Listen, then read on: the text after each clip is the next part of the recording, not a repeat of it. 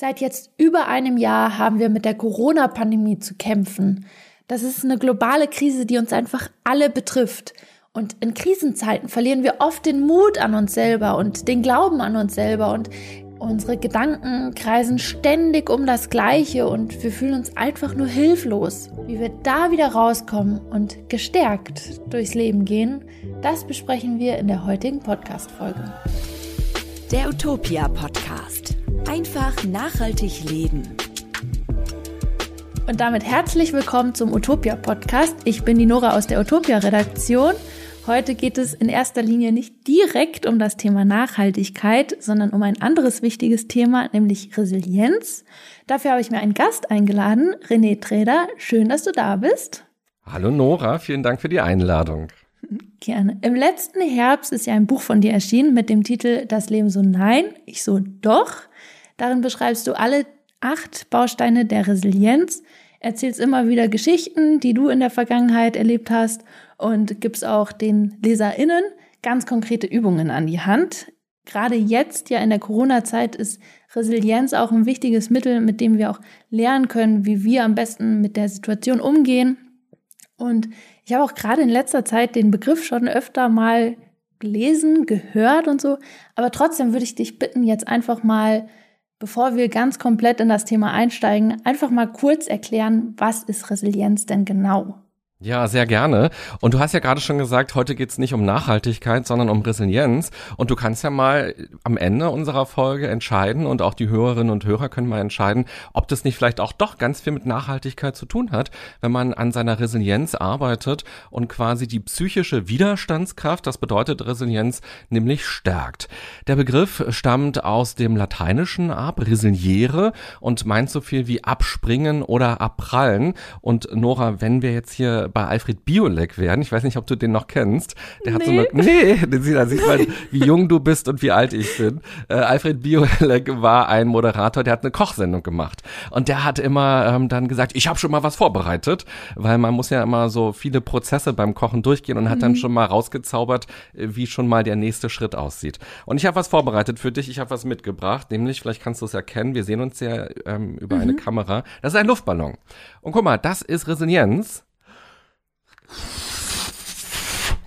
Was du siehst ist, der Luftballon wird größer, der hält Druck aus. Ich habe da jetzt mit Druck quasi Luft reingeblasen und dieses Material geht erstmal nicht kaputt, bis zu einem gewissen Grad zumindest. Das heißt, dieses Material ist resilient. Diesen Begriff gibt es auch in der Physik und beschreibt tatsächlich, wie robust Materialien sind. Und diesen Begriff der Resilienz, den gibt es in ganz vielen Disziplinen, zum Beispiel auch in der Ökologie. Wie robust ist ein Ökosystem gegenüber äußeren Einflüssen? Ich lasse mal die Luft wieder raus. Nicht, dass jemand sich wundert, was das für ein Geräusch war jetzt hier im Podcast. Und bei der Psyche ist es eben genauso. Da fragt man sich bei der Resilienz, wie robust ist unsere Psyche, wenn es quasi Störungen gibt, wenn es Belastungen gibt, von außen vor allem. Also Stress, Krisen, Probleme, Schicksalsschläge, all die Dinge, die uns belasten können. Und ich beschreibe Resilienz gerne als das Immunsystem unserer Psyche. Ich finde es ganz griffig, weil wir kennen ja alle das körperliche Immunsystem und daran denken wir auch immer viel. Und wir fragen uns, was kann ich denn tun, damit ich gesund bleibe? Ich kann Sport machen, ich kann mich gesund ernähren, ich kann ausreichend schlafen. Das ist uns irgendwie allen klar. Nicht zu viele Erdnussflips essen. Das sind so mhm. die Strategien, um halbwegs gesund zu bleiben. Und die Psyche klammern wir leider oft aus und wir erwarten, das muss halt funktionieren. Ich muss das eben aushalten. Ich muss jetzt hier durch und ich darf mich jetzt nicht so doof anstellen. Das muss ich doch hinkriegen. Das kriegen doch andere auch hin. Und bei unserer Psyche, dann denken wir immer, ja, ich darf jetzt nicht schwächeln oder mir darf es jetzt nicht schlecht gehen. Ich muss immer happy sein und mir muss es immer gut gehen. Ich muss gefälligst klarkommen mit den Dingen. Und ich möchte den Leuten gerne mitgeben, Gesundheit ist immer körperliche Gesundheit plus psychische Gesundheit. Du sagst ja aber auch, das kann man lernen. Also vielleicht, ich weiß nicht, ob das auch Leute angeboren haben, das weiß ich nicht, aber du sagst ja, man kann es lernen, wenn einem das quasi noch nicht als Kind in die Wiege gelegt wird. Wie trainiert man das denn jetzt am besten? Also ganz konkret, eben auch gerade im Alltag, der schon eher stressig ist und ja, wie geht man da um? Ja, es gibt drei Quellen von Resilienz. Das eine ist tatsächlich das Angeborene. Du hast es schon so ein bisschen angesprochen, gerade als Fragezeichen formuliert. Das sind unsere Gene. Wir haben bestimmte Gene mitbekommen, die ja unseren Bauplan für unseren Körper, aber eben auch auf unserer Psyche eben auch noch ganz stark ausmachen. Und wir unterscheiden uns als Beispiel darin, wie schnell bei uns die Amygdala im Gehirn aktiviert wird. Das ist der Teil, der für die Angst steht. Und Menschen haben unterschiedlich schnell Angst vor etwas. Und Angst blockiert und Angst führt dazu, dass man sich eher schützen will, dass man flüchtet, dass man vielleicht nicht ganz so mutig ist. Und da sehen wir schon mal, je nachdem, wie stark allein dieser Teil bei uns sich unterscheidet, reagieren wir unterschiedlich auf Krisen, auf Stress, auf Belastungen und schätzen vielleicht auch unsere eigene Kraft verschieden ein. Das sind einmal die Gene, die eine Quelle. Da haben wir nicht so wahnsinnig viel Einfluss darauf. Inzwischen gibt's viele spannende Forschung, die sich auch anguckt, wie stark Gene auch aktiviert oder deaktiviert können, werden können, zum Beispiel durch unser Verhalten. Aber das ist gerade noch eine Forschung, die sehr in den Kinderschuhen steckt. Und da kann man nicht einfach wie beim Lichtschalter so raufklicken und sagen, so jetzt schalte ich mal dieses Gen an oder aus, damit meine Amygdala nicht so schnell anspringt. Schade, ja. ne? Das wäre praktisch, wenn man es machen Aber auch könnte. gruselig ein bisschen. Also ja. ich habe auch Angst davor, dass es dann vielleicht in tausend Jahren möglich ist. Dann die zweite Quelle sind unsere frühkindlichen Erfahrungen. Also wie sind wir aufgewachsen? Sind wir quasi als Kind, haben wir da die Erfahrung gemacht, ich lebe in einer sicheren Umgebung und meine Bedürfnisse, also Windeln wechseln, Essen bekommen, Wärme bekommen, äh, werden gehört und man reagiert auch auf das, was ich gerade brauche. Erfahre ich quasi Liebe und Geborgenheit und Schutz. Wir sind ja wahnsinnig abhängig als Babys und als Kleinkinder. Oder hat man eben vielleicht sogar ähm, Grenzüberschreitungen erlebt, also zum Beispiel Missbrauchserfahrungen oder Gewalterfahrungen als Kind erlebt. Das schwächt dann eher unsere Resilienz häufig. Ähm, oder bin ich eben in Liebe aufgewachsen und ähm, bin unterstützt worden, habe die Chance bekommen, mich auch selbst kennenzulernen als Kind, auch meine Stärken zu entwickeln, bin gefordert worden. Ähm, das ist ein zweiter ganz wichtiger Resilienzfaktor. Auch da haben wir jetzt nicht mehr so wahnsinnig viel Einfluss darauf, wie unsere Vergangenheit war. Jetzt ist da natürlich die dritte Quelle deshalb besonders spannend und das ist das Hier und Jetzt. Wie wir jetzt also mit uns umgehen, mit unseren Problemen umgehen und ob wir es quasi schaffen, eine Art Krisenkompetenz zu entwickeln und uns selbst besser kennenzulernen und zu verstehen, was sind denn eigentlich die Probleme meines Lebens? Was sind die Ursachen auch? Ähm, wie reagiere ich darauf? Verstärke ich dadurch die Probleme oder komme ich eher in Lösungen? Was sind meine Denkmuster zum Beispiel? Und dass man sich also aktiv auf den Weg begibt und etwas dafür tut, um sich selbst besser kennenzulernen, um stärker durch die Welt zu gehen, um Konflikte zu lösen, um Probleme zu bearbeiten und eben auch um, wenn wir über Schicksalsschläge sprechen, da noch nochmal zu schauen, wie kann ich denn trotz der Dinge gut leben, dass ich also nicht in so eine Opferhaltung gerate und alles nur noch jeden Tag schlimm finde, sondern sage, okay, das ist jetzt mein Leben, das ist meine Situation, wie kann ich irgendwie was Gutes draus machen? Warum ist das Leben trotzdem lebenswert? Das heißt, Resilienz bedeutet Arbeit an der Stelle und vielleicht schalten sich jetzt schon die ersten aus, weil sie sagen, na Mensch, das ist jetzt ja irgendwie unglücklich, dass ich jetzt auch noch so viel dafür tun muss. Aber ja, das bedeutet Arbeit, so wie wir auch für unser Immunsystem des Körpers ja auch arbeiten müssen. Da müssen wir auch was tun dafür. Und da können wir auch nicht erwarten, einmal einen Apfel gegessen und ab jetzt ist alles schön, sondern das bleibt ja kontinuierlich Arbeit. Mhm. Aber da würde ich ja tatsächlich sagen, dass doch, also wir waren ja schon im, im Vorfeld bisschen im Gespräch und da hatte ich auch schon gesagt, Akzeptanz finde ich da einen sehr wichtigen Punkt. Ähm, du hattest mich erst widersprochen und meintest, meintest, eigentlich fängt Resilienz mit der Verantwortungsübernahme an. Aber ist es nicht so, dass zum Beispiel jetzt auch, wir müssen die Corona-Krise oder den Schicksalsschlag Corona erstmal akzeptieren, bevor wir Verantwortung dafür übernehmen können für unser Handeln? Ja, also für mich ist Verantwortungsübernahme so eine Art Mindset, durch das wir quasi immer wieder spüren, es ist ja mein Leben.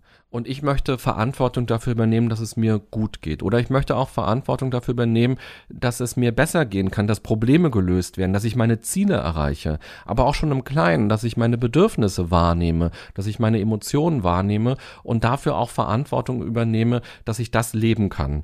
Und ich finde, Akzeptanz gehört da tatsächlich ganz wichtig mit hinein. Wir hatten im Vorfeld ein bisschen darüber geschrieben, was ist denn der wichtigste Resilienzbaustein eigentlich? Mhm. Und ich habe am Anfang eben mich auch bei beim Schreiben des Buches immer wieder gefragt, ist es Akzeptanz, ist es, ähm, ist es Verantwortungsübernahme? Und jetzt steht Verantwortungsübernahme als erster Baustein im Buch, aber es stand ganz lange auch die Akzeptanz als erster Baustein im Buch. Und dann erst im Lektoratsprozess, als ich mit meiner Lektorin auch tiefer in die Diskussion gegangen bin, habe ich irgendwann gesagt, wir müssen das mal drehen. Ich finde jetzt doch Verantwortungsübernahme wichtiger.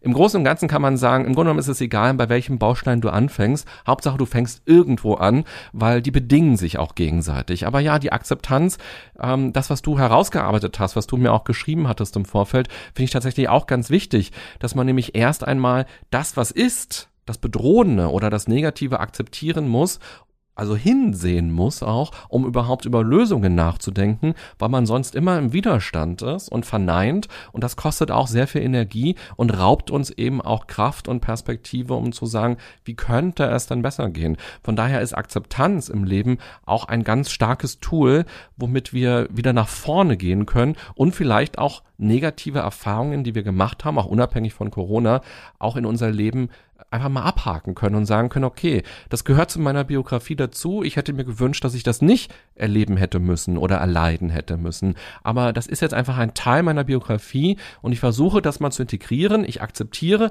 dass mir das passiert ist und ich gehe nicht mehr in den Widerstand, sondern ich schaue jetzt nach vorne und gucke vielleicht eher sogar, welche Werte dadurch bei mir getriggert worden sind, dadurch, dass ich das erlebt habe oder dass ich in diesem Schicksalsschlag konfrontiert bin und ähm, eben auch ein Handicap vielleicht habe, welche Sachen fallen mir dadurch vielleicht auch in der Welt auf, was anderen nicht auffällt und wofür möchte ich mich einsetzen und die Welt vielleicht besser machen. Also Akzeptanz ist aus meiner Sicht tatsächlich etwas sehr, sehr Starkes und was sehr, sehr Wichtiges. Ich fand auch spannend, dass du in deinem Buch geschrieben hast, dass Verzeihen und Vergeben unterschiedliche Dinge sind und dass auch es nicht heißt, dass man, wenn man ähm, vergibt oder verzeiht, ähm, dass man dann nicht automatisch sagt, dass heiße ich jetzt gut. Also, dass auch wenn man irgendwie was Zwischenmenschliches erlebt hat, irgendwie enttäuscht wurde, dass man nicht sagt, ich finde es gut, was du gemacht hast, ähm, wenn ich dir vergebe, ähm, sondern ähm, für mich, ich finde quasi meinen Frieden damit, aber ich finde es trotzdem nicht automatisch gut, was du gemacht hast. Das fand ich auch einen sehr spannenden Punkt, den du in dem Buch mal da gebracht mhm. hattest. Genau, also vergeben und ähm. verzeihen hängen eben auch mit akzeptieren im Grunde genommen zusammen. Und man darf die Tat immer noch verurteilen und sagen, das ist falsch, dass die Person das gemacht hat.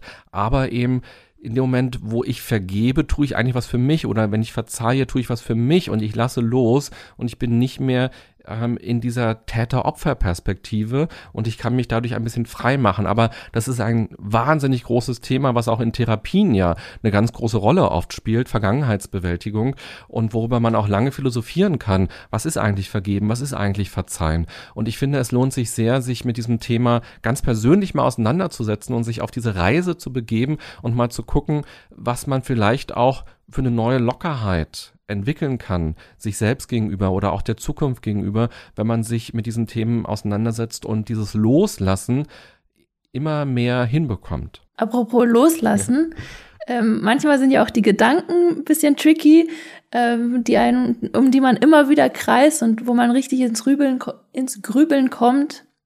Hast du denn da einen Tipp für uns, wie wir am besten solche Gedanken einfach loslassen ja, können? Ins Rübeln finde ich eigentlich auch schön. Das war ein schöner Versprecher, weil es ist ja unsere Rübe, die da so aktiv ist und die dann so glüht und knallrot ist und wo unsere Gedanken hin und her switchen. Von daher, äh, vielleicht übernehme ich den Begriff sogar künftig. Hör auf zu rübeln. Sehr gerne. ja, das könnte man sich ja auch quasi als Mantra mal sagen, wenn man das selbst mitbekommt, dass man sagt, ey, ähm, mach mal deine Birne quasi wieder aus und hör mal auf, ähm, zu grübeln so doll. Also ich finde, man muss nochmal unterscheiden, und das ist vielleicht auch schon der erste hilfreiche Gedanke, Grübeln ist kein Nachdenken.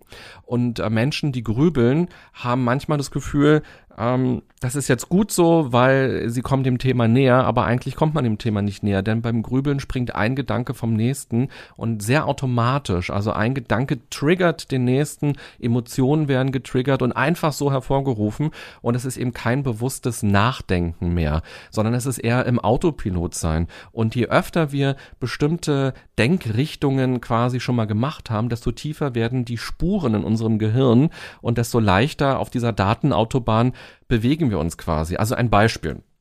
Wenn ich jetzt sage Weihnachten, dann werden bei dir wahrscheinlich direkt Bilder assoziiert von Tannenbaum oder Geschenken oder dem Weihnachtsmann, weil du einfach seit mhm. vielen Jahren, auch wenn du noch so jung bist, wie wir gelernt haben, seit vielen Jahren ähm, damit immer wieder äh, konfrontiert worden bist. Weihnachten, da kam nie der Osterhase, sondern kam der Weihnachtsmann. Das heißt, äh, bestimmte Bilder werden aktiviert. Und wenn ich quasi immer wieder nachgrübele über etwas, werden diese Bilder immer fester und ich komme gar nicht mehr raus, mal zu überlegen, ist denn das eigentlich so? Oder wo ist denn die Lösung, sondern ich bewege mich ganz stark im Problembereich. Das heißt, jeder, der bei sich merkt, oh Gott, ich grübel gerade, und manchmal braucht es ja ein bisschen, um das äh, zu spüren erstmal, der darf sich erstmal auf die Schulter klopfen und sagen, Gott sei Dank ist mir jetzt aufgefallen, dass ich gerade grübel und das bringt nichts, das ist kein Nachdenken. Und dann wäre die, eben die Entscheidung zu sagen, dann denk doch mal nach. Und Nachdenken ist eben, dass man sich Zeit nimmt und sagt, morgen Nachmittag zum Beispiel möchte ich mir eine Stunde Zeit nehmen. Ich stelle mir vielleicht auch den Wecker und ich werde mal ganz konstruktiv und lösungsorientiert darüber nachdenken, über die Themen, die mich bewegen. Vielleicht nehme ich mir auch einen Zettel, vielleicht treffe ich mich auch mit einem Freund, vielleicht treffe ich mich auch mit einem Coach, was auch immer. Und ich nehme mal die Zeit, um genau darüber nachzudenken, was ist das Problem, wann hat es angefangen, was trage ich dazu bei, wer ist noch involviert, was kann ich tun, was habe ich schon probiert und also einfach rauszukommen aus diesem Wollknäuel an Gedanken, das sich da immer weiter verknotet im Kopf. Ich finde, das ist etwas ganz, ganz Wichtiges, ähm, selbst wieder zu sagen, ich will nicht getriggert werden von meinen Gedanken, sondern ich will meine Gedanken steuern und ich will vielleicht auch zielgerichtet denken und immer mit auch mir vielleicht eine Aufgabe geben und sagen, ich denke jetzt darüber nach, warum es mir nicht gut geht. Oder ich denke darüber nach, warum dieser Konflikt schon so lange da ist. Oder ich denke darüber nach, wie ich diesen Konflikt oder das Problem lösen kann oder wie es mir besser gehen kann. Und das ist Nachdenken. Und das würde ich allen empfehlen, die das merken, auch vielleicht abends wach zu liegen und nicht einschlafen zu können. Ähm, und dann einfach zu sagen, ich mache jetzt ein Date mit mir selber und sage, morgen Nachmittag ist es soweit. Mhm. Und hilft dann aber auch, also weil beim Nachdenken hatte ich jetzt den Eindruck, sagst du, denkt man anders drüber nach als beim Grübeln. Aber wie mache ich das aktiv? Mache ich das durch Fragen? Also, dass ich mich selber, mir selber Fragen stelle und nicht nur einfach die Gedanken kreisen lasse um das Problem rum oder wie mache ich das? Ja, ganz genau. Also, dass man die Fragen, dass man die Gedanken steuert, weil genau das passiert beim Grübeln nicht, sondern das ist wie so ein Ping-Pong-Spiel, was wir nur beobachten eigentlich beim Grübeln. Also, wir schauen zu, was unser Kopfkino gerade abspielt, aber wir sind nicht mehr die Akteure oder die Interviewer. Wir sind nicht in der Talkshow quasi derjenige, der die Fragen stellt und die Fragen beantwortet, sondern wir schauen uns die Talkshow nur an. Ähm, das ist Grübeln und tatsächlich sind Fragen das beste Mittel der Wahl, um eben zum Erkenntnisgewinn beizutragen und sich eben immer wieder auch zu fragen, ist denn das so? Was glaube ich denn eigentlich? Ähm, könnte es auch anders sein? Was möchte ich denn gerne erreichen? Und in diesen Dialog zu treten. Und manchmal ist das sehr schwer und da hilft es durchaus, mit einer anderen Person ins Gespräch zu kommen. Aber man kann eben auch alleine mit sich grübeln, äh, nachdenken. und ähm, was ich auch empfehle, ist, dass man an einer Stelle im Buch ähm, sage ich, man kann so ein fiktives Interview mit sich selber auch führen und sich vielleicht im Vorfeld Personen überlegen, die einen befragen oder mit denen man das Thema ähm, sich genauer anguckt. Und das können fiktive Personen sein. Also ich kann sagen, wow, ich bin total begeistert von Albert Einstein und ich nehme mir den mal als Person raus. Oder Lisa Simpson, wenn ich die richtig cool finde. Und äh, dann sich nochmal zu fragen, was würde denn Lisa Simpson eigentlich an meiner Stelle tun? Oder ähm, wie würde sie dann auf dieses Problem schauen? Was würde sie mir für einen Tipp geben? Ich kann auch meine Oma mir angucken oder vielleicht meine Grundschullehrerin, die ich total cool fand und super fand. Oder vielleicht auch jemanden, wo ich in meinem Netzwerk weiß, diese Person hatte auch schon mal so ein Problem, dass ich also ähm, mir überlege, aha, was würde denn die Person denken, tun oder machen, um einfach nochmal neue Gedanken zu bekommen und nochmal frisch über etwas nachzudenken und das anders abzuwägen. Bleiben wir beim Thema Gedanken nochmal. Und zwar ähm, Thema Glaubenssätze. Da, man kann sich ja auch selber extrem sabotieren durch die Gedanken, die man hat, durch, durch äh, Sätze, die man sich immer wieder sagt. Wie reden wir denn am besten momentan mit uns selber? Weil wir reden ja alle mit uns selber, immer, ständig, permanent eigentlich. Wie reden wir denn momentan am besten mit uns? Hast du da Tipps? Also momentan meinst du in Corona-Zeiten oder ja? ja? Ich würde vielleicht sogar sagen, das unterscheidet sich gar nicht, weil ähm, Corona ist im Grunde genommen eins von vielen Problemen im Laufe eines Lebens, was man jetzt haben kann. Äh, wir haben jetzt hier keine Tsunamis oder keine Erdbeben in Deutschland und in, in, bei uns in der Region, aber das ist eben auch vielleicht eine Naturkatastrophe, wie auch immer man das nennen möchte. Ähm, aber es gibt viele andere Krisen in unserem Leben, ähm, eine Ehekrise, eine Finanzkrise, eine Jobkrise und so weiter. Und ähm, das ist eigentlich sehr austauschbar. Die Frage ist immer nur, wie reagieren wir da drauf? Wie reagieren wir auf Corona? Wie reagieren wir auf die Jobkrise, wie reagieren wir auf Mobbing, was es auch immer ist am Ende. Der Unterschied gerade ist eben nur, dass der Tagesschausprecher nicht an ähm, deine Fernsehscheibe anklopft und sagt, ähm, liebe Frau Meier, äh, sie werden gemobbt und sie haben immer noch nichts dagegen getan, dass sie gemobbt werden. Ähm, sie leiden doll darunter und ähm, sie haben Albträume jede Nacht oder sie haben jetzt ein ganz ungünstiges Essverhalten sich angewöhnt oder ein Vermeidungsverhalten, aber sie haben noch nicht die Mobber drauf angesprochen. Oder, Herr Müller, äh, Sie haben eine Ehekrise, Sie haben immer noch nichts getan. Ähm, und dann werden vielleicht auch Balkendiagramme eingeblendet, wo man sagt, Ihre Frau findet Sie noch zehn Prozent ätzender als gestern. Sowas passiert ja normalerweise nicht, aber gerade passiert es bei Corona und wir werden so dauerbeschallt. Das ist, glaube ich, der einzige Unterschied. Ansonsten ist ähm, Corona ein Problem von vielen und wir können immer darauf schauen, wie gehen wir eigentlich damit um. Und ähm, unsere Glaubenssätze sind enorm wichtig, wie wir miteinander sprechen und das sollte immer sehr freundschaftlich oder ähm, partnerschaftlich sein. Und das ist es aber oftmals nicht. Wir haben oftmals sehr kritische Stimmen in uns.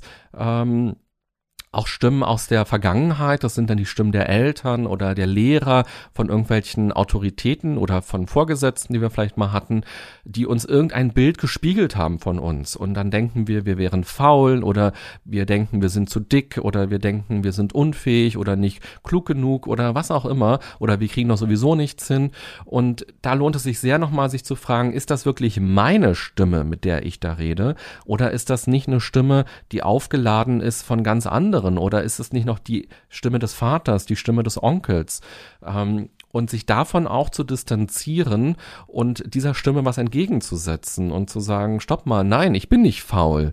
Ähm, es stimmt, dass ich diese Aufgabe gerade nicht äh, diszipliniert durchziehe, aber ich habe das und das und das schon durchgezogen. Und warum ziehe ich diese Aufgabe eigentlich nicht durch? Und sich dann das nochmal zu überlegen und zu fragen, stimmt, es liegt an den und den Gründen, aber nicht, dass ich faul bin, sondern weil ich vielleicht keinen Sinn darin sehe in dieser Tätigkeit oder in dieser Aufgabe. Also den Stimmen was entgegenzusetzen und eine liebevolle, eine freundschaftliche Art zu finden, mit sich umzugehen. Und da steckt ja auch sehr viel Resilienz drin, weil es macht ja keinen Sinn, sich noch selbst zu mobben und sich selbst noch runterzuziehen und sich klein zu machen, sondern eher zu gucken, wie kann ich mich denn stärken und wie kann ich mich denn selber unterstützen? Das klingt so ein bisschen schizophren, weil wenn ich mit mir rede, mit wem rede ich denn dann eigentlich?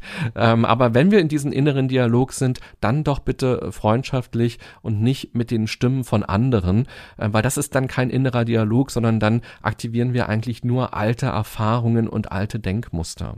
Da ist ja auch ähm, sagst du ja quasi, dass man nicht passiv bleiben darf, sondern mhm. auch aktiv werden äh, werden soll und nicht in dieser Opferhaltung bleiben soll und da rausgehen soll. Ähm, und da spielt ja in deinem Buch, ähm, erklärst du, dass da die Selbstwirksamkeit reinspielt. Kannst du da noch mal genauer drauf eingehen und erklären, was du damit genau meinst und wie man, wie man das anwendet quasi? Mhm. Ja, sehr gerne. Also die Opferhaltung ist oft etwas, was sehr automatisch bei uns passiert. Ähm, irgendwas hat nicht geklappt oder irgendwas ist passiert und wir fühlen uns als Opfer. Und das ist erstmal häufig auch ein, ein Selbstschutzmechanismus, weil an, bleiben wir bei dem Beispiel der Bewerbung. Ähm, wenn man sagt, ah, siehst du, ähm, die haben mich nicht akzeptiert oder nicht mehr angeguckt, die Bewerbung, weil ich nicht studiert habe oder weil ich so alt bin oder weil ich eine Frau bin oder weil ich ein Mann bin oder was auch immer, ähm, dann rutscht man sehr schnell in die Opferhaltung Körperhaltung und fühlt sich erstmal wieder gut, verrückterweise, weil man sagt, ich kann ja nichts dafür. Äh, die haben mich ja aufgrund eines Merkmals irgendwie abgelehnt. Ähm, ich habe alles super gemacht, meine Bewerbung war bestimmt spitze, ich bin auch ein super Typ, ähm, aber die anderen ähm, ähm sind quasi Täter, ich bin Opfer. Und es gibt uns erstmal ein gutes Gefühl, aber es hilft natürlich nichts, wenn man etwas verändern möchte. Und ich glaube, es ist ganz wichtig, diesen Mechanismus bei sich selbst zu spüren und eben nicht in dieser Passivität ähm, zu sein, sondern sich immer wieder zu fragen, wie kann ich zum Akteur Akteur werden? Wie kann ich aktiv werden? Und Selbstwirksamkeit ist ein Konzept von einem ähm, kanadischen Philosophen, Bandura heißt er, der ist schon sehr alt inzwischen. Das ist ein Lernpsychologe gewesen, der sich also angeguckt hat, wie lernen wir? Und dabei geht's nicht Lernen für eine Prüfung, sondern wie entwickeln wir uns quasi im Laufe unseres Lebens und lernen ja auch die Welt kennen, uns selbst kennen und Verhaltensweisen erlernen wir ja oder Denkweisen. Und er hat gesagt, es gibt so zwei klassische Lerntheorien in der Psychologie. Das ist die äh, klassische Konditionierung. Das ist das mit dem Pavlovschen Hund, der so anfängt zu sabbern, äh, wenn mhm. die Glocke läutet. Äh, diese Konditionierung, der Schokoriegel wird mit dem Sonnenuntergang ähm, uns gezeigt und deshalb so positiv aufgeladen. Und das nächste Mal im Supermarktregal wissen wir gar nicht so genau warum, aber wir greifen dahin, weil wir haben irgendwie gelernt, der Schokoriegel ist was total Tolles. Und das andere ist die operante Konditionierung. Das ist dieses, das, der Hund macht ein Männchen und ich gebe ihm ein Leckerli und belohne ihn für sein Verhalten. Und das waren lange Zeit in der Psychologie die beiden Lernformen, wo man gesagt hat, ähm, das, so funktioniert der Mensch. Wir werden entweder durch Belohnung verstärkt und entwickeln ein bestimmtes Verhalten oder ein Verhalten kommt sozusagen parallel auf und ähm, wir entwickeln es auf diese Art der klassischen Konditionierung. Und der Bandura hat gesagt, es muss noch was anderes geben, äh, denn diese, an, diese beiden Lernformen, die sind sehr aktiv und brauchen sehr viel Energie. Und er hat sich Kinder angeguckt und hat beobachtet, Kinder ähm, lernen voneinander durch Beobachtung. Und das war was sehr bahnbrechendes zur damaligen Zeit, weil wir können ein bestimmtes Verhalten von anderen beobachten, ohne dass uns jemand sagt, guck mal, mach das mal so mit dem Schnürsenkel, sondern wir beobachten zum Beispiel im Restaurant, Vielleicht können wir uns alle noch vorstellen, wie ein Restaurant ist, auch wenn schon lange Restaurants grob, grob wenn ich uns noch mal einen Film angucken von Restaurants. Und ähm, wir sehen zum Beispiel, der am Nachbartisch, der Typ, der beschwert sich über sein Essen äh, weil es total versalzen ist. Und in dem Moment lernen wir, dass jemand Verantwortung dafür übernimmt und für seine Bedürfnisse einsteht und für seine Rechte einsteht. Und wir müssen noch nicht zwei Minuten später uns für unser Essen quasi einstehen und beschweren, sondern wir haben ein Modell im Kopf plötzlich und wir sehen, aha, das könnte man machen. Und möglicherweise rufen wir dieses Lernverhalten später ab. Und so kam er langsam ähm, zu dieser Theorie der Selbstwirksamkeit. Selbstwirksamkeit bedeutet, dass ich also aus mir heraus wirksam bin, dass ich etwas verändern kann in meiner Umgebung, dass ich also der Gestalter bin von etwas und dass ich nicht nur der Beobachter bin von etwas, sondern ich habe die, ähm, die Überzeugung, dass ich in der Macht bin, dass ich die Macht habe, etwas zu verändern. Also was sehr Wirkvolles. Und er unterscheidet das, wie man da hinkommt. Und er sagt nämlich, es geht immer darum, was weiß ich und was kann ich. Also was weiß ich über das Problem? Und was kann ich dem Problem entgegenstellen? Oder was weiß ich über mich und meine Ressourcen? Und welche Fähigkeiten habe ich, die ich aktivieren kann? Und ähm, das ist sehr mächtig, weil man kann eigentlich eine Checkliste machen.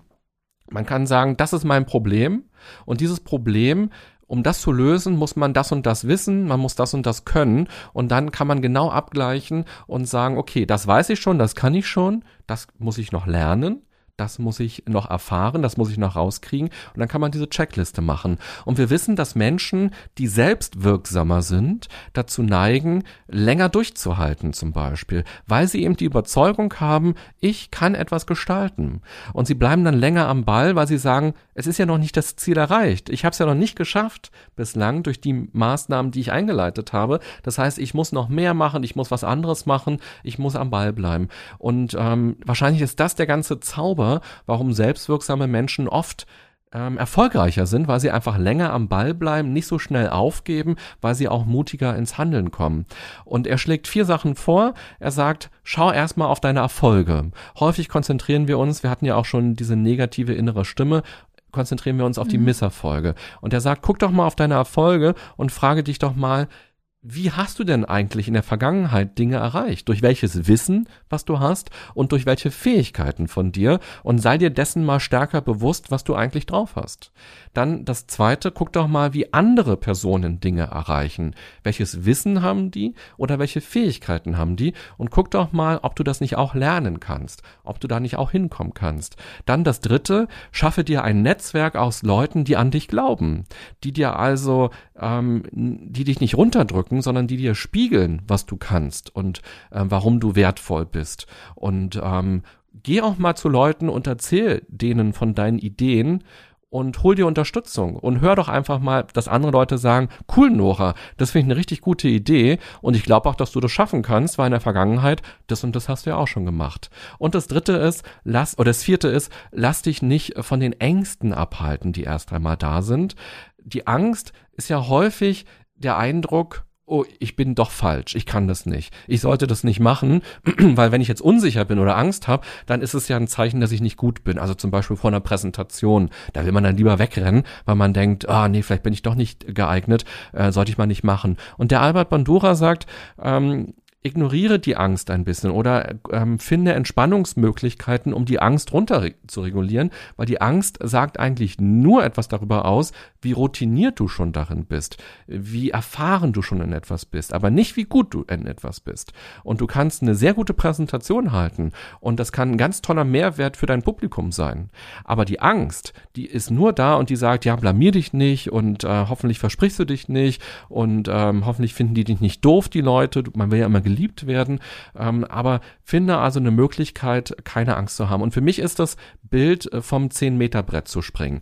Wenn wir das erste Mal auf, auf dem 10-Meter-Brett stehen, dann haben wir wahnsinnige Angst. Und das ist eine wahnsinnige Überzeugung, darunter zu springen. Und das, die meisten Menschen, die das aber gemacht haben, die wollen ganz schnell wieder die Leiter hoch und nochmal runterspringen, weil das so viel Spaß gemacht hat. Und es wäre an der Stelle also total schade gewesen, die Angst regieren zu lassen und sozusagen das, was man kann oder das, was man auch erleben kann, sich da selbst zu beschneiden und nicht in die Handlung zu kommen. Und von daher ist Selbstwirksamkeit was sehr Schönes, vielleicht noch abschließend ein anderes Wort, das heißt Kontrollüberzeugung. Das ist manchmal für einige Menschen noch griffiger, dass ich also die Überzeugung habe, ich habe die Kontrolle über die Dinge. Also mein Fahrrad geht kaputt und ich habe die Idee, ich habe die Kontrolle darüber, das wieder zu reparieren, die Speichen wieder auszuwechseln oder die Kette auszuwechseln.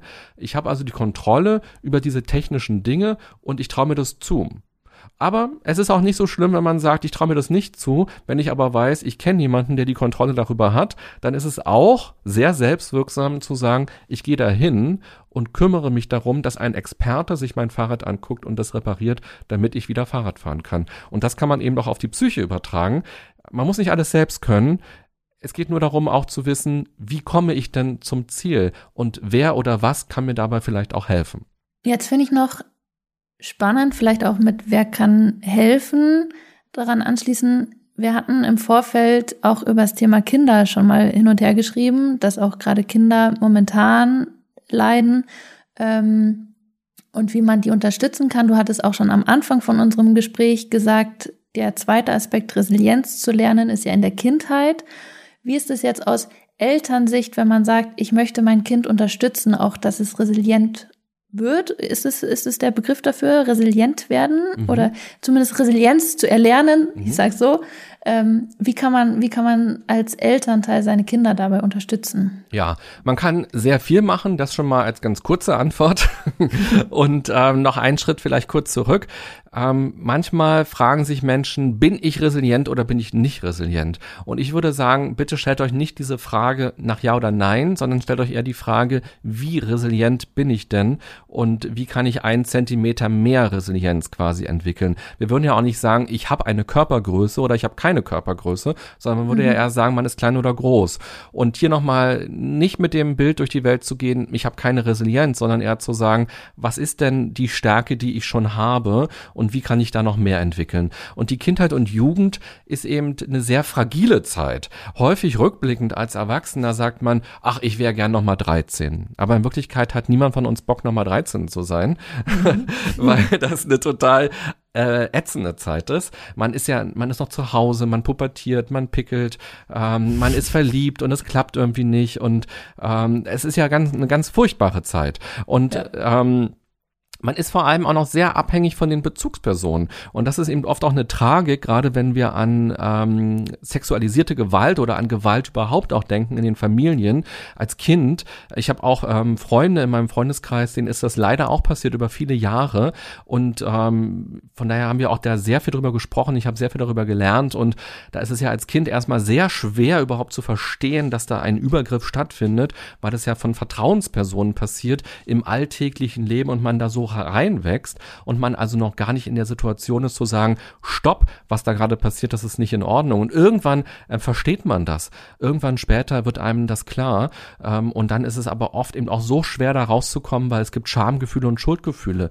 Und die Zeit der Kindheit und Jugend ist eben eine Zeit voller Veränderungen. Und Veränderungen sind immer belastend. Unser Körper verändert sich, unser Umfeld verändert sich, äh, wir verändern uns, unsere Einstellungen, unsere Freundeskreise. Wir ziehen vielleicht um unsere Eltern lassen sich scheiden. Also unser Leben ist ständig im Wandel. Und deshalb ist diese Zeit eh schon sehr äh, belastend.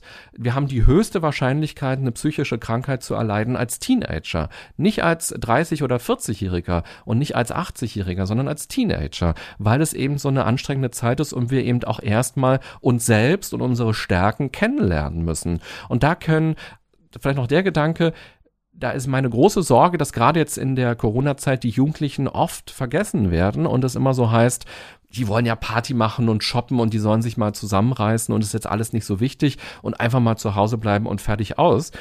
Aber was in dieser Zeit passiert ist ja, dass man neue soziale Kontakte knüpft mit Gleichaltrigen, sich auch von, vom Elternhaus löst, auch Konflikte lernt zu lösen, sich selbst zu behaupten, ähm, auch zu verstehen, wer bin ich denn eigentlich? Und dass ein Jahr in der Pandemie als 15-Jähriger nochmal sehr viel mehr Lebenszeit ist, als wenn man 50 ist und ähm, auch ganz neue Ängste getriggert werden. Und wir sehen es gerade auch, dass viele Kinder und Jugendliche ein schwieriges Essverhalten entwickeln, also also Symptome von Essstörungen entwickeln, ähm, ähm, Zwangsstörungen teilweise, also zwanghaftes Verhalten stärker entwickeln, viel mehr Ängste haben, auch Zukunftsängste haben, ähm, auch Einsamkeit empfinden. Und das sind alles eben ähm, Gesundheitsrisiken auch.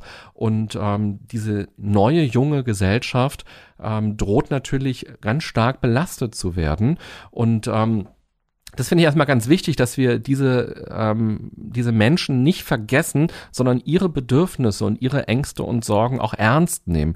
Und das ist, glaube ich, ganz wichtig überhaupt in unserer Gesellschaft, dass wir die Ängste von unseren Mitmenschen ernst nehmen. Und Eltern, jetzt kommen wir zu deiner Frage endlich, ähm, können ähm, ganz viel tun. Sie können erstmal Vorbild sein. Kinder nehmen ja wahnsinnig fein wahr, wie ihre Eltern sich verhalten. Wie reden denn die Eltern über ihre eigenen Probleme? Wie bearbeiten denn die Eltern ihre eigenen Probleme? Sitzen die am Abendbrotstisch nur und sagen, Mann, was für doofe Kunden und was für einen bescheuerten Chef habe ich denn eigentlich? Und Kinder kriegen also nur mit, die einzige Möglichkeit, wenn man Probleme hat, ist eben Dampf abzulassen oder, oder zu lästern oder zu jammern. Oder kriegen sie mit, dass ihre Eltern Lösungen entwickeln und dass ihre Eltern gestärkt aus Krisen hervorgehen. Das heißt, Eltern, die ihre Kinder stärken wollen, dürfen erstmal bei sich selbst anfangen und sich selbst mit Resilienz befassen und auch nochmal gucken, wie kann ich denn stärker durchs Leben gehen und wie kann ich also auch ein Vorbild für meine Kinder sein. Und dann ist aber der nächste Schritt eben, zu gucken, dass man den, dass man die Kinder ernst nimmt, dass man mit ihnen spricht über ihre Ängste und Sorgen, dass man sie nicht ausredet, sondern dass man ihnen auch hilft, vielleicht sie auch zu benennen. Aha, du hast Angst oder du bist sauer, weil du nicht zum Geburtstag deine Freunde einladen kannst. Ähm, das ist, glaube ich, ganz, ganz wichtig, gerade in dieser Zeit, dass man Kindern eben das Gefühl gibt, es ist in Ordnung, wütend zu sein oder traurig zu sein ähm, oder Angst zu haben. Aber wir gucken mal, was können wir denn machen? Was können wir denn stattdessen machen? Wie können wir denn mit dieser Angst gut umgehen? Ähm, das ist zum Beispiel etwas ganz fundamental Wichtiges, dass wir nicht in die Frustration kommen und alles doof finden oder die einzige Möglichkeit ist, uns quasi mit Eis zu trösten oder mit irgendwas zu trösten, sondern wie kommen wir also konstruktiv mit dieser Frustration wieder raus aus unseren Problemen. Das ist was ganz Wichtiges. Und ähm, eins der wichtigsten Faktoren in unserem Leben sind andere Menschen. Und hier auch nochmal zu gucken, wie kann man denn ähm, das Interesse, das Kinder haben am, am Mitmenschsein, am Miteinandersein, wie kann man das denn stärken in dieser Zeit? Wie kann man das dann herstellen, dass sie mit Gleichaltrigen zu tun haben, dass sie sich auch entdecken können, erleben können? Und wie kann man das unterstützen? Und das gilt auch unabhängig von der Pandemie im Übrigen, dass man also auch, es gibt ja auch Eltern, die sind schüchtern und die vielleicht nicht auf dem Spielplatz mit anderen Eltern so in Kontakt kommen. Und dass man aber als Eltern vielleicht auch sagt, hey, ich muss mal über meinen Schatten springen und auch mit den anderen Eltern mal in Kontakt kommen, damit meine Kinder mit den anderen auch stärker interagieren können, da auch zum Geburtstag eingeladen werden. Und ähm, im Grunde genommen die Resilienzfaktoren, wir haben jetzt einige einige angesprochen aus dem Buch, die kann man eigentlich auch alle auf die Kinder übertragen und sich da auch nochmal angucken, ähm, was kann ich auf kindgerechter Ebene, abhängig von dem Alter, eben tun, damit meine Kinder sich gut entwickeln können und zu starken Jugendlichen, zu starken Erwachsenen werden können, die keine Scheu haben ähm, vor negativen Dingen, sondern die eher einen guten Umgang mit dem Negativen entwickeln können. Mhm. Sehr schön.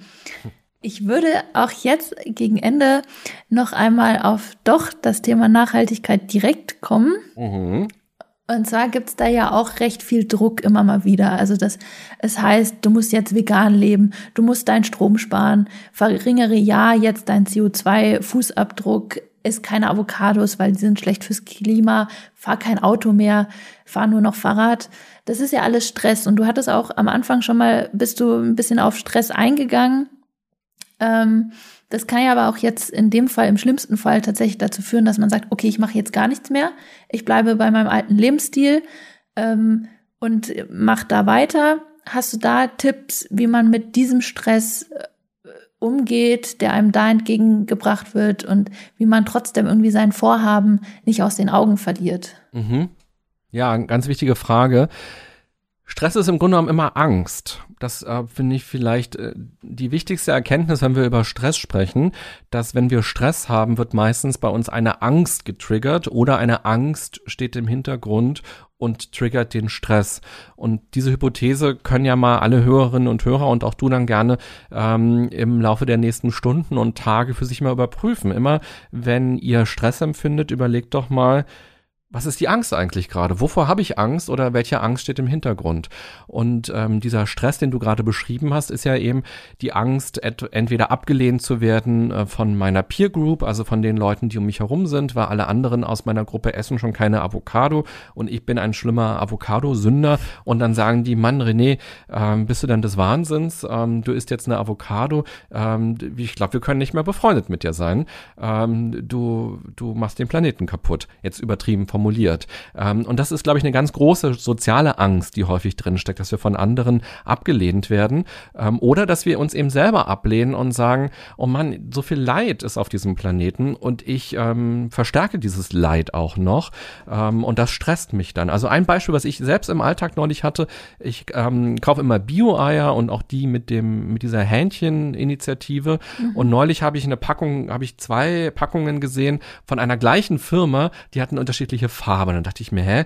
Das ist doch beides diese Brüderinitiative. Wo ist denn jetzt der Unterschied? Und dann habe ich genauer raufgeguckt und habe gesehen, auf der einen steht drauf, hier sind die Hühner, da ist der Schnabel nicht beschnitten.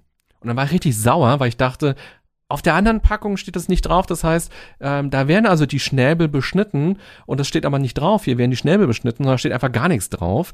Und ich habe die jahrelang auch gekauft und habe auch ganz viel Leid produziert und war richtig sauer, weil ich dachte, Mann, warum werden überhaupt die Schnäbel beschnitten? Was soll denn diese mhm. Scheiße? Mhm. Und ähm, warum muss ich denn jetzt wirklich das Kleingedruckte bis ins Letzte lesen, um die Eier zu kaufen, wo die Schnäbel nicht beschnitten werden? Ähm, und da, wir machen, also wir erzeugen ja so viel Leid durch unser eigenes Leben. Wir hinterlassen ja einen Fußabdruck. Und das kann natürlich, wenn ich mich damit sehr viel befasse, eben auch bedeuten, dass ich ähm, dann selbst in so eine Traurigkeit komme, in so eine Hoffnungslosigkeit komme und denke, das ist ja furchtbar, ähm, was hier auf diesem Planeten passiert. Und das ist es ja ja auch, äh, wie viel Menschenrechtsverletzungen auch überall passieren, auch in unserer Nachbarschaft passieren, aber eben auch am entferntesten Ende der Welt und wie wir indirekt auch daran teilweise ja beteiligt sind. Es gibt ja auch die Idee, dass wir alle irgendwie auch Sklaven haben, die wir nicht sehen, aber dadurch, wie wir konsumieren, unsere Jeans oder unser Handy, ähm, das Kobalt, was da drin ist, wie ist das eigentlich hergestellt worden und dass wir also unsichtbare Sklaven haben. Und das ist ja furchtbar, äh, wenn man sich das ähm, in Erinnerung ruft. Und die Frage ist, wie kann man mit diesem Stress umgehen?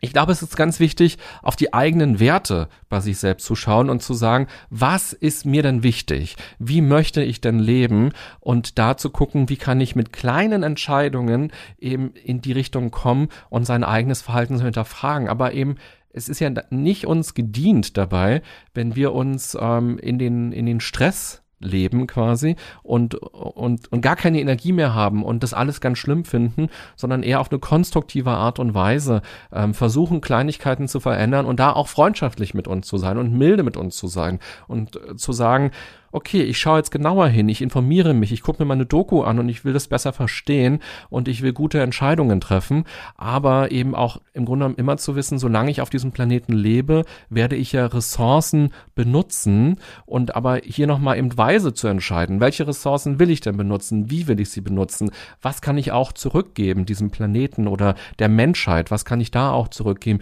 wie kann ich auch was Gutes dieser Welt hinterlassen vielleicht.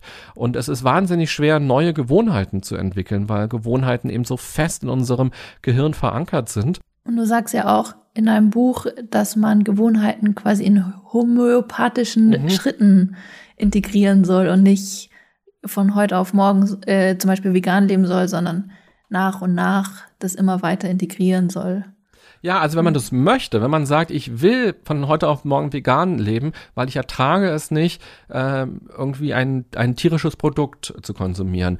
Und man kann das von heute auf morgen umsetzen, dann herzlichen Glückwunsch. Dann kann man das natürlich so machen, dann braucht man keinen Stufenplan. Aber es ist auch völlig in Ordnung, da muss man sich auch nicht schämen für, wenn man da sich langsam rantastet und neu und sich erstmal reinliest, wo ist denn überhaupt tierische Produkte drin, was kann ich denn reduzieren, auch in der Kosmetik zum Beispiel, im Essen, in der Kleidung, ähm, wo kann ich überall was reduzieren und ähm, auch Lust entwickelt und auch neue Rezepte ausprobiert und das nicht als Verlust ähm, empfindet, dass da kein Fleisch dabei ist, sondern sagt, wow, das war mega lecker und ich will am liebsten zehn Freunde einladen und Jens Spahn, dass wir äh, gemeinsam ähm, hier essen und spenden und ähm, dass wir, weil das einfach so lecker ist. Ich glaube, wir brauchen eben auch ähm, Freude bei den Dingen, die wir tun, weil sonst tun wir sie nicht nachhaltig. Und da sind wir vielleicht wieder am Anfang. Wir sind jetzt ja schon am Ende, äh, spüre ich ja. ja. Ähm, deshalb vielleicht mal die Frage an dich zurück. Jetzt haben wir viel über Resilienz gesprochen und ich habe ja am Anfang gesagt, ähm, vielleicht hat Resilienz ja doch eine ganze Menge auch mit Nachhaltigkeit zu tun, mit einem nachhaltigen Leben. Ähm, hattest du schon quasi den, den Moment, um für dich schon mal zu überlegen, wo, wo du die Parallele siehst? Oder du kannst auch sagen, nee, ich will da noch mal in Ruhe drüber nachdenken. Also ganz spontan würde mir natürlich jetzt einfallen, es ist natürlich nachhaltiger, ähm, irgendwie glücklich zu sein und mit sich selber irgendwie im Rein zu sein und ähm, das Leben selbst in die Hand zu nehmen, statt in so einer passiven Haltung zu bleiben und zu sagen, ich kann eh nichts ändern. Ähm, ich finde, das ist, ist schon, würde ich sagen, nicht Nachhaltigkeit im ökologischen Sinne, aber quasi im menschlichen Sinne nachhaltig, wie wir mit uns umgehen. Das ist ja auch eine Form von Nachhaltigkeit. Ja, prima. Finde ich total schön. Ja, genau. Und es, bei nachhaltig geht es ja auch immer um zukunftsfähig zu sein. Mhm. Also nicht eben alle Energie jetzt schon zu verpulvern, sondern zu gucken, wie kann ich mir die Energie einteilen und wie kann ich quasi dafür sorgen, dass es gut weitergeht. Und wenn man sich vorstellt, wir wären vielleicht im besten Fall 100 Jahre, wie kann ich also im Hier und Jetzt gute Entscheidungen treffen, damit es mir auch in fünf Jahren oder auch in 50 Jahren irgendwie gut geht und ich ein sinnvolles Leben habe und irgendwie denke, ach, das ist doch schön, auf diesem Planeten zu sein. ja, das ist schön. Jetzt habe ich noch eine einzige Frage, die gilt aber nicht, also die stelle ich nicht dir, die mhm. musst du nicht beantworten. Wir haben immer eine Hörerfrage am Ende oder eine Hörerinnenfrage. Ähm, die uns zugeschickt wird. Die beantworte ich jetzt, die brauchst du nicht beantworten. Ähm, die Frage diesmal lautet nämlich, wie entsorge ich Brottüten richtig? Weil es gibt natürlich die Brottüten, die normalen, diese Kleintüten, wo eine Semmel reinkommt oder eine Breze oder so. Die sind komplett aus Papier, die könnt ihr in Papiermüll packen. Äh, es gibt aber auch die Brot, Meistens sind es Brot- oder Papierbögen, die sind beschichtet mit so einer ganz dünnen Membran aus Kunststoff. Und da ist es entweder empfehlenswert, die ähm, Schichten voneinander zu lösen und das eine in den Restmüll äh, reinzupacken und das restliche, also den Papierteil in die Papiertonne. Das gibt's aber nicht nur bei ähm, Brot- oder Papierbögen, sondern tatsächlich leider auch bei diesen kleinen Tüten. Und da muss man einfach mal reinfassen und gucken, ähm, ob die beschichtet ist oder nicht. Und wenn sie beschichtet ist, muss sie leider entweder in die gelbe Tonne oder im Restmüll entsorgt werden. Wow, voll spannend. ja. Ja, weil ich habe auch neulich gelernt, nicht alles Papier, was man so klassischerweise im Haus hat, kommt in die Papiertonne mhm. und war auch völlig überrascht und habe mich da auch schon wieder betrogen gefühlt, weil ich dachte, Mann, ich war so stolz darauf, äh, dass ja. ich hier so einen Papierbeutel an meiner Tür habe und das immer so wegschmeiße. Ich backe übrigens Brot. Ähm, das ist beim, das ist meine große Corona-Veränderung und ich brauche gar mhm. keine Papiertüten mehr. Sehr und, gut. Ja, und das macht total glücklich auch. Und ich habe gestern Abend Teig angerührt und gleich nach unserem Gespräch werde ich den Ofen anmachen und äh, oh. mein Brot backen. Und das ist, du kannst dir, ich weiß nicht, du hast es vielleicht auch schon mal gemacht? Mhm. Ja, und das ist so ein Glücksgefühl, wenn aus diesem mhm. Klumpen wabbelige Masse dann tatsächlich was aufgeht und dann riecht es toll und das ist so eine schöne harte Kruste und man ja. macht vier äh, Zutaten rein, Mehl, Salz, Wasser und Hefe ähm, oder Sauerteig und ähm, das ist einfach der Wahnsinn und auch man hat keinen irgendwie Zuckerrübensaft, damit es dunkler aussieht und irgendwelche Emulgatoren und Verdickungsmittel und sowas. Das ist so toll, ähm, kann ich auch jedem empfehlen. Ähm, das macht glücklich, es ist gesünder und es ist eben auch selbstwirksam. Man lernt mhm. an dieser Stelle einmal, guck mal an, ich hätte nie gedacht, dass ich Brot backen kann. Wirklich, ich dachte immer, das kann ich doch nicht. Aber ähm, und ich kann das und ähm, das, ich bin ganz fasziniert davon und experimentiere ganz viel rum. Und ich kann jedem und jeder, die gerade zuhören, sagen, probiert's mal aus. Es gibt ganz tolle YouTube-Videos und Blogartikel, bei euch ja, glaube ich, auch, ähm, wo man auch ja. so eingeführt wird äh, auf der Seite. Und dann einfach mal ausprobieren und das ist ein ganz tolles äh, Gefühl.